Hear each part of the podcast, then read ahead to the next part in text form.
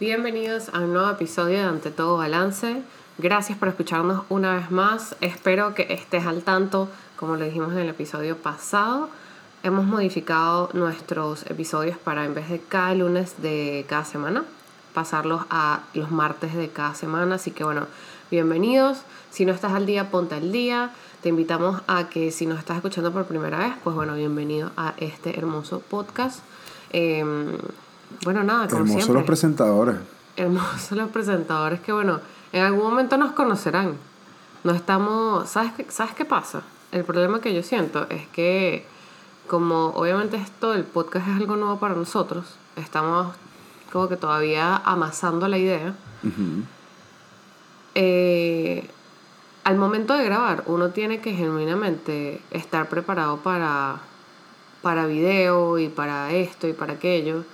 Y como estamos pues metiéndonos en este mundo, estamos tan mamados de, nuestro, de nuestra rea- chamba real que cuando llega el momento estamos como que, que por favor no me vean. Tú me estás diciendo que nosotros no vivimos el podcast.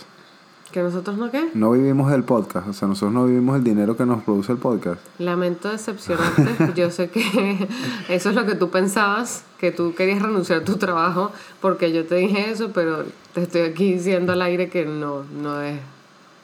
No todavía. El problema es que yo siento, y bueno, obviamente esto no es una excusa, pero sí, sí definitivamente requiere un esfuerzo bien grande introducir un podcast en un hueco pequeño después de un 4, de un De un 10 a 6, de, de un 9 a seis, 5. Exacto. Entonces, pero eh, se vienen cositas, eso es lo que voy a decir. O sea, ok. Se viene, se viene el video, o sea, ya prometimos una vez que veníamos en el episodio 10, así que no voy a Somos prometer. unas personas de mierda. Somos una persona de mierda, no voy a prometer un coño a la madre, así que me un huevo, pero cuando vengan, que no lo haga desapercibido, eso es lo que voy a decir. Exacto. Lo bueno, lo que les podemos decir, como siempre, síganos en redes sociales, en Instagram, arroba ante todo balance. La cuenta de YouTube ya se empezó a mover, ¿ok? Este, obviamente, ya les dimos no hay video. Eh, pero bueno, van a poder ver los flyers en el tamaño de YouTube. Así que yo sé, es- raro, sé que mucha gente ha pedido video, eh, sobre todo porque quieren ver las caras de, de mierda que le ponga Cristian cuando dice algún idiotez. Pero, pero se vienen, lo prometo. Yo digo muchas idioteces. Sí. Pero bueno, ni modo. Eh, el episodio de hoy está interesante porque creo que es un episodio que lo podemos interpretar de una manera bien personal. Sí. Somos, Tú y yo somos dos personas súper diferentes, pero somos bien necias en el sentido de que no nos gusta pedir ayuda. Sí, y yo creo que los dos tenemos, digamos, unos espectros un poco distintos cuando se trata de no pedir ayuda, Sí, que eso es algo que pues tenemos que tomar en cuenta. sí, sí, exacto. No es que no nos gusta pedir ayuda por el mismo, la misma razón. Es que no nos gusta pedir ayuda de, por razones muy distintas. Sí, o sea, yo creo que hay varios aspectos cuando se trata del tema de pedir ayuda, o sea, y yo creo que, bueno, obviamente de eso se, tra- de, de eso se trata el tema de hoy, que es por qué nos cuesta tanto hacer eso. Eh, yo creo que hay dos contextos y hay que dejarlo bien claro a la gente, o sea, una parte es la ayuda emocional, o sea, cuando te sientes bien atrapado, eh, sabes, de problemas de estrés, de problemas de depresión, de problemas de ansiedad, y realmente como que tú te encierres en una prisión eh, hechas por ti mismo, pero que obviamente es muy difícil de salir de ahí, en el cual no quieres, te aíslas para no tener que pedir ayuda, y otra cosa son simplemente las cosas del día a día, ¿me entiendes? O sea, sabes que si eh, para cocinar, para, mm, Claro. ¿sabes? Para organizarte, para un favor, ¿me entiendes? Yo creo que son dos cosas distintas, entonces, em, yo creo que, por ejemplo, en el caso tuyo, una de las cosas que a ti te cuesta mucho pedir ayuda son con las actividades diarias, Sí. y, y no sé, a lo mejor estoy equivocado, pero yo creo que el, el tema tuyo va un poco por un lado de que tú tienes una manera muy específica de hacer las cosas. Sí. Y cuando tú pides ayuda para que una persona te asista, tú quieres que la persona haga exactamente de la, manera en la que sí. tú quieres que lo hagan. Sí, e- estoy de acuerdo y la verdad es que yo creo que es algo que yo he aprendido a cambiar porque, por ejemplo, les informo que Cristian y yo, eh, bueno, como ya saben, nosotros tenemos siete años de relación a distancia, los casamos el año pasado, vamos para un año viviendo juntos. Todavía pueden mandar regalos de matrimonio si quieren, pues. la lista de Amazon se la dejamos aquí abajo. Exacto. Em, pero lo que te iba a decir es que, ¿sabes qué he aprendido? ¿Qué? Eh, que a mí me encanta dormir. Carajo, no estaba esperando para nada esa. Y te voy a decir, yo soy una persona, a mí me encanta hacer desayuno. Ok. Y como que cocino por sobrevivencia. Todo el mundo, todas las personas que me conocen lo saben. Soy una persona que cocina para sobrevivir. Ok. Y yo siempre me he enfocado, cuando yo vivía sola, yo me enfocaba en desayunar demasiado bien porque las probabilidades de que yo volviese a comer eran bien bajas. Y no porque no pudiese adquirir comida, es porque genuinamente era, o sea, la procrastinación era demasiado alta como para yo movilizarme hacia la cocina y vivía en un apartamento tipo estudio para comer. Y el hecho de que ahorita tú estás aquí, amor de mi vida, eh, les informo, muchachas, que este hombre, yo, yo me despierto y tengo el café servido en la taza y la mesa servida con, con desayuno. Y no es que una tostada, no, no, no, no, no. Es un buen desayuno. Así que yo creo que podemos decir que en ese tipo de cosas en la casa, eh, como por ejemplo en la comida, yo te di la batuta. Sí, yo creo que también, bueno, digamos, sí, eh, con, con ciertas actividades, yo creo que, bueno, cuando obviamente tú vives en pareja, tienes que hacer una distribución de responsabilidades Claro. y tienes que ver qué es, primero, qué es lo que te, le gusta a la persona con la que estás viviendo hacer. Y, A mí me encanta dormir. Exacto. Y a mí me, a mí me encanta cocinar. Pero em, yo creo que cuando se trata del tema de pedir ayuda, en muchísimos casos más bien se trata de un tema de algo que tú tienes que resolver por ti misma, que la otra persona no te puede resolver, Claro. pero que a lo mejor teniendo una conversación con un tercero puedes tener ciertas herramientas que a lo mejor no tendrías por tu cuenta. Ok. ¿Me entiendes? Y yo creo que eh, hay ciertos pensamientos que son muy recurrentes, y aquí ya para meternos en el tema de lleno, en el cual cuando estamos pasando por una situación bien difícil, eh, nos piden, no, nos detienen de buscar ayuda. O sea, yo, y esto siendo 100% honesto, yo tengo un problema de que a mí no me gusta em, alarmar a las personas que están alrededor de mí. Y yo genuinamente tengo el pensamiento de que ningún problema es muy grande que no se puede resolver. Me parece que eso es una, eso es una visión un poco, es una visión positiva para ver la vida porque obviamente te, o sea, te hace no perderla cuando se trata de solucionar problemas, pero al mismo tiempo yo creo que sí hay momentos en los que uno sí necesita un- una mano, o sea, que le tiendan una mano.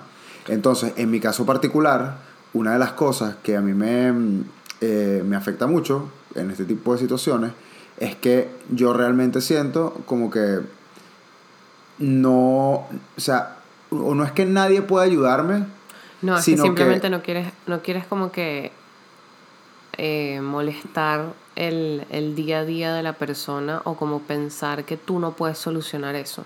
Exacto, eso por un lado, y yo creo que, el, que, la, que, que la situación es que yo creo que al contar a veces el problema lo estoy alimentando.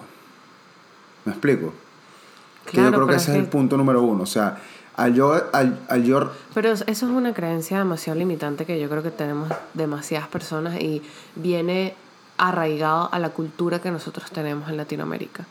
¿Por qué? Porque, o sea, esa manera de pensar de que es como que, no, bueno, pero es que, sabes, yo estoy teniendo un problema y la y quiero compartirlo con alguien que me siento de confianza y esa persona te va a decir, pero ¿de qué te estás quejando tú si tienes un plato de comida? O sea, hay niños en África que se están muriendo de hambre. Y es como que, o sea, es como menospreciar tu problema, que al final del día ningún problema es demasiado grande, ningún problema es demasiado pequeño. Yo creo que el problema, o sea, como que la situación con, a nivel social está en que la gente no entiende que a veces cuando alguien quiere contar un problema, quiere ser escuchada, no quiere que le resuelvas el problema. Porque yo creo que gran parte de lo que esta generación, la generación nuestra, está aprendiendo es a hablar. Porque antes no se hablaba. ¿Sabes? Antes estaba demasiado arraigado esto de que, mm, personalmente hablando, no sé si hay, hay alguna otra mujer que se va a identificar, latina, es, tú te tienes que guardar tus peos. Porque mientras tú más explotes y mientras tú más hables y te expreses y esto, eres una mujer de opinión. Entonces, nadie, o sea, necesitas un hombre para poder mantenerte como que estable y sentirte segura y esto, porque sabes que ser mujer ya de por sí está, está bien complicado. Entonces, siempre vas a tener como una traba extra. Y hoy en día estamos aprendiendo que las cosas no son así en vez de guardarte las cosas, es más fácil hablarlas porque aprendimos que a pesar de tener un techo y tener una comida, un plato de comida, hay otro tipo de problemas que van cambiando, y yo creo que lo hablamos en el episodio anterior, si no me equivoco, que es por eso también que la gente dice, coño, sabes, tal vez ahorita en este momento para mí no está en mi checklist tener hijos, porque estoy lidiando con otros problemas como la migración, eh, el adaptarme, sabes, ayudar a mi familia, entre otros, en el que tú no, tú no le estás, cuando tú le cuentas un problema a alguien para desahogarte, no necesariamente es para que la persona te lo resuelva, sino que es para, para tú poder sentir que estás direccionando de manera correcta ese sentimiento. No sé si me estoy entendiendo. Sí, sí, sí, no, yo, yo entiendo a lo que te refieres. O sea, pero por ejemplo, yo a lo mejor, o sea, sí, entiendo exactamente lo que me dices, pero yo creo que también, digamos, no todo lo que, o sea, no necesariamente todo lo que, o sea, no creo que es un tema de Latinoamérica, o sea, yo por ejemplo también me he dado cuenta, y eso es una de las cosas que a mí me pegó mucho de la inmigración cuando se trata de resolver problemas, que más bien yo cuando estaba en Venezuela yo tenía una red de apoyo muy grande, y más bien eso es algo que yo sentí que me faltó muchísimo cuando me fui de ahí. O sea, más bien para mí pasó todo lo contrario. Gracias, aprecio mucho que digas eso a pesar de que yo estuve contigo casi que desde el día uno. Claro, pero es que, o sea, a lo que me refiero no, no, no tiene nada que ver con eso. O sea, porque por ejemplo, en ese momento yo estaba solo en el sentido del punto de vista físico. O sea, tú estabas ahí, y al igual como estaban también otras personas. Pero, pero lo que te quiero decir con esto es que, digamos, ese, que e, ese apoyo, inclusive, pues, sea, tú teniendo también tú eres una referencia más a Latinoamérica, porque tú no eres una persona que de cierta manera, o sea, tú no, tú no vivías en Estados Unidos, o sea, tú no eres una, o sea, no eres un... Claro, pero es que estábamos demasiado acostumbrados a que hay que tener una presencia, o sea, por ejemplo, tú ahorita, tu familia no está aquí, o sea, tú, yo soy tu familia principal, pero al mismo tiempo tu, tu papá está en Venezuela, tu mamá está en Estados Unidos, entonces pero aún así, sabes, si tú necesitas hablar con ellos, si tú necesitas, tus hermanos también están en Venezuela, tus amigos están en todas partes del mundo, y si tú necesitas reach out, más allá de hablar con tu pareja, tú lo puedes hacer. Y yo creo que antes estábamos tan acostumbrados a que para tú pedir ayuda necesitabas tener una persona enfrente, que es como que menospreciábamos el hecho de que a pesar de que alguien no estuviese físicamente con nosotros, el pedir ayuda era, era imposible. Claro, pero yo creo que, digamos, eh, más allá de, la red de apoyo que puedas tener, o sea, a mí me parece que lo que a ti te frena eso es, ese, es, el pensamiento interno. O sea, precisamente por eso te digo, en mi caso era, o sea, el yo al, al, yo estar comunicando mis problemas, o sea, no, no, no, lo veas desde un punto de vista como externo, sino verlo como un punto de vista de la batalla que tú estás teniendo internamente contigo mismo. Decir, al momento de contar mis problemas, probablemente yo estoy subestimándome a mí mismo de tener la, o sea, tener las herramientas para resolverlo. ¿Y no te parece eso un poco arrogante? Claro, precisamente, por eso te digo, y ahí es donde quiero llegar, o sea, es un pensamiento arrogante. Okay. O sea, pero no, o sea, lo que no quiero es que nos vayamos por las ramas en el sentido de que estar buscando, transfiriendo la responsabilidad de que si estaba solo, si no estaba solo, o sea, si tenía una red de apoyo o no. O sea, el, la raíz del problema de ese statement es que tú o sea, yo siento que yo estaba siendo arrogante con ese pensamiento. Y además sentía que estaba dándole más poder al problema del que me está dando a mí. O sea, en mi mente, ese, e, esa postura es, en vez de estar pensando en solucionar, estoy pensando en compartirlo, estoy pensando en, en, en enfrascarme el problema, en vez de realmente buscarle solución a la cuestión. Lo cual, lo que entendí más adelante es que a veces parte de buscar la solución a un problema es también compartirlo con las personas que tienes a tu alrededor o las personas que son parte de tu red de apoyo, así no las tengas físicamente ahí. Y a mí me parece que eso es algo que a veces muchísima gente, em, muchísima gente puede caer ahí. Otra cosa que también es parecida, o sea, el tema de que como que si otra persona tiene que ayudarme, Ok. eso significa que yo no estoy capacitado para, para lidiar con ese problema. Pero es que me estás hablando desde la arrogancia. Claro, pero es que, es que yo no estoy diciendo esto como para de justificación, yo estoy diciendo las, Claro, pero yo creo las que lo- conductas lo- tóxicas lo que te ideal- hacen que te hacen estancarte, pedir ayuda, o sea, todos estamos de acuerdo. Yo creo que lo ideal, lo principal que uno puede hacer es identificar cuando uno está Exacto. siendo arrogante y está como en un punto de vista en el que uno dice como que, porque también está como que, eh, es que nadie me va a entender. Que por ejemplo, yo, a mí no me gusta, somos muy diferentes en el sentido de que a mí no me gusta pedir ayuda porque yo soy muy perfeccionista. Entonces, si las cosas no se hacen como yo quiero que se hagan, voy a terminar haciéndolo doble. Entonces, ¿qué tengo que aprender yo? Tengo que aprender que si yo le estoy pidiendo ayuda a alguien, tengo que explicarle de una manera muy detallada cómo quiero que hagan las cosas. Ok. Y si esa persona, cuando me va a hacer el favor, no lo termina haciendo así, ok. parte, o sea, de mi parte, lo que queda es como que entender, o sea, preguntarle por qué coño no lo hiciste como yo te lo dije. Desde la manera más amable y gentil posible. Ok. Pero también es como que entender que no, no tenemos las mismas misiones de vida. Y puede que de la manera en la que yo le pedí que, no sé, que, o sea, que me hicieran el favor y me fueran a comprar, no sé, unas aceitunas. No sé, X. No me compraron aceitunas verdes, sino negras. Entonces, entender por qué no me hicieron ese favor, que, por por qué me estás mirando así, ¿te sientes identificado? No, no, no, para nada. Ah, ok. Aquí estoy pensando. Este. Pero yo creo que es entender que. O sea, de mi parte, yo aprendí a comunicarme. Porque eso era algo que a mí, por ejemplo, me costaba. Pero me costaba era porque, de mi punto de vista, era. No quiero molestar a la gente. Pero la gente. O sea, como yo siempre era muy servicial, no sé si esa es la palabra correcta. En el sentido de que siempre estoy dispuesta a ayudar a todo el mundo sin importar cuánto me afecte eso en mi vida, yo no hacía lo mismo. Y yo no sé si eso era por porque por como yo me sentía cuando me pedían ayuda, que no sabía decir que no.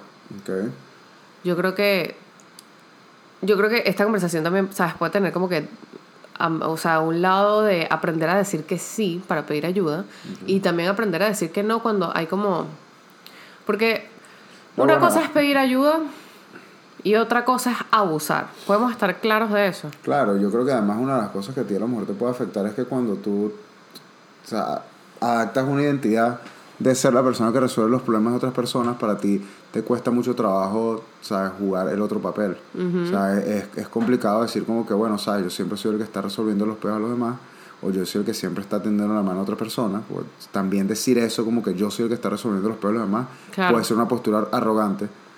Pero cuando la papeleta se voltea, también te pones en una situación en la cual tú dices como que, bueno, ¿sabes? Te, te sientes incómoda o incómoda porque dices, no estoy acostumbrado a estar en esta situación. Incómodo. In- Chúpame las olas. Entonces, Pero, mm, pero yo creo que también el tema por ahí, o sea, otra cosa que a veces, que era una cosa que también quería, quería preguntarte, que es como que a mí me parece que una de las, de las cosas que a mí me juega, o sea, me, me complica un poco, por decirlo de cierta manera, es esa idea de que yo tengo, o sea, uno tiene que aprender a lidiar con sus problemas por sí mismo, en el sentido de que a veces ponerte en una situación en la cual tienes que resolver algo por tus propios medios, te ayuda a desarrollar habilidades de problem solving. de resolución de problemas. Exactamente, para los que no hablan inglés. Entonces, Pero al mismo tiempo, cuando, o sea, cuando estás en unas situaciones de mierda, también uno dice como que me pude haber ahorrado tanto tiempo. Y yo creo que eso se trata O también pude de... haber tomado mejores decisiones. ¿No? O sea, es como que así lo pienso yo, pues. Sí, pero por ejemplo, hay, hay situaciones en las cuales tú de cierta manera, eh, y yo creo que eso también es, es complicado, cuando tratar de pedir ayuda por cosas que no se pueden resolver inmediatamente, yo creo que es una de las cosas, es algo muy difícil. ¿Cómo así? O sea, por ejemplo, digamos que tú te metes en un peo financiero, por decir, por darte un ejemplo. O sea, te metes una deuda de X cantidad de dinero y tú sabes que tú no vas a poder resolver ese peo porque tu sueldo no te lo da, sino hasta dentro de seis meses. Y sabes que van a ser seis meses en los que vas a tener que mamarte un huevo trancado, que vas a tener que comer atún y vas a tener que mamarle un huevo al plomero. ¿Por Pa... qué plomero? No sé, bueno, porque los plomeros tienen real. Tú sabes en Canadá que los plomeros tienen real. Chamo, sí. Entonces, eh, sea, es una, es una cruz que tienes que cargar independientemente. Ok. Nada de lo que te diga la persona, a menos que te diga, mira, toma aquí 10 mil dólares, te va a resolver el peo. Ok. Pero igualito es un, un, un problema que tienes que, con el que tienes que lidiar.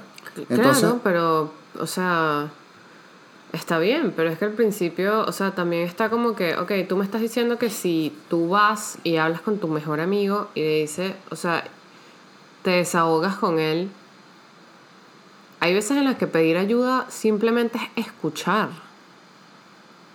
sí, donde es saudito. Exacto. O sea, no, no, es, no quiero que me des tu opinión, no quiero que me digas lo que piensas, no quiero que me hagas un e-transfer, un CL. No, no, no.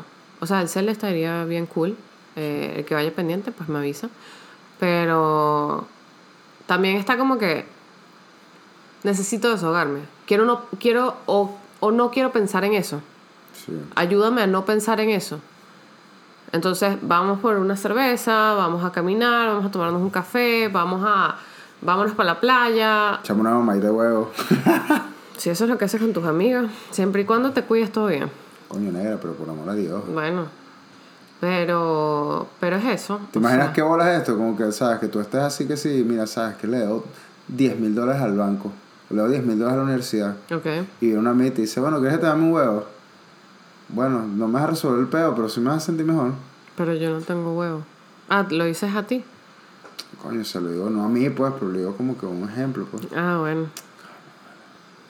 Cuando uno explica los chistes, no, ya no es gracioso. Yo sé, precisamente por eso, para que puedas entender el chiste de mierda que acabas de decir. Bueno, está bien. Em, pero bueno, También yo creo que una de las cosas que, que, que uno lo, lo frena un poco cuando tiene que pedir ayuda es esa idea de que si, como la persona a la cual estás acudiendo no está viviendo exactamente lo mismo, mm, sientes que no vas a, que nadie te va a comprender.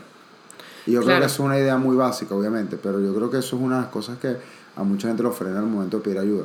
O sea, decir como la que... falta de empatía. no, no la falta de empatía, pero yo creo que cuando tú estás pasando por un momento heavy, obviamente no estás en el mejor lugar mentalmente.